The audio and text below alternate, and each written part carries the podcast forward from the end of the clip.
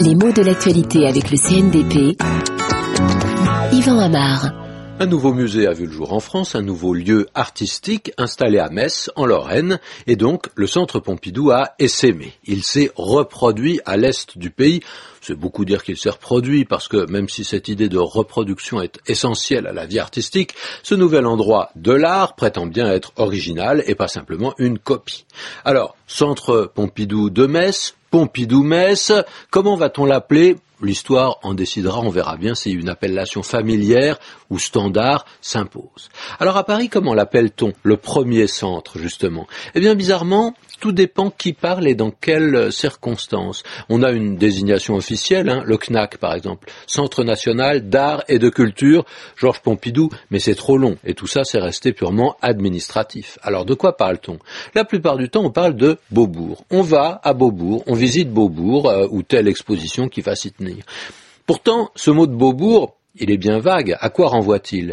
À une rue d'abord. Et il est vrai que ce musée, puisque c'est un musée national, il est situé rue Beaubourg, du moins pour l'une de ses faces, puisque c'est un musée assez volumineux et qu'il a été bâti dans un quartier qui se remodelait totalement au milieu des années 70. Mais sa présence, qui agissait comme une sorte d'attraction sur le nom de la rue, a fini par dénommer le quartier tout entier. Ce qui fait que l'expression aller à Beaubourg, on va à Beaubourg, c'est devenu assez vague. Et ça c'est clair, mais selon le contexte.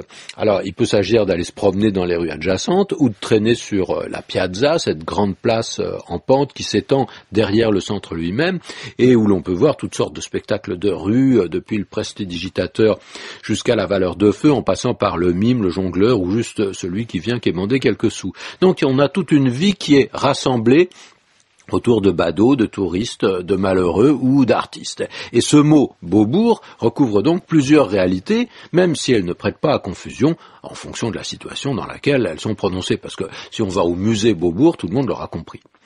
Et puis on remarque une autre appellation qui prime dans certains milieux. Qu'est-ce qu'on dit? Eh bien on dit simplement Pompidou. Et il est vrai que ce centre d'art s'appelle le centre Pompidou. Seulement on dit oui, il a exposé à Pompidou. C'est une façon de dire qui prévaut dans les milieux artistiques, dans les cercles professionnels qui s'occupent d'art et d'exposition. Est-ce qu'il faut y voir un snobisme? Certainement, parce que, mine de rien, on se démarque avec un mot qui pourtant apparaît comme très simple, peut-être faussement simple, et avec ça on montre qu'on est entre soi, qu'on ne parle pas comme les amateurs, ou en tout cas comme ceux qui sont extérieurs au milieu. On va à Pompidou.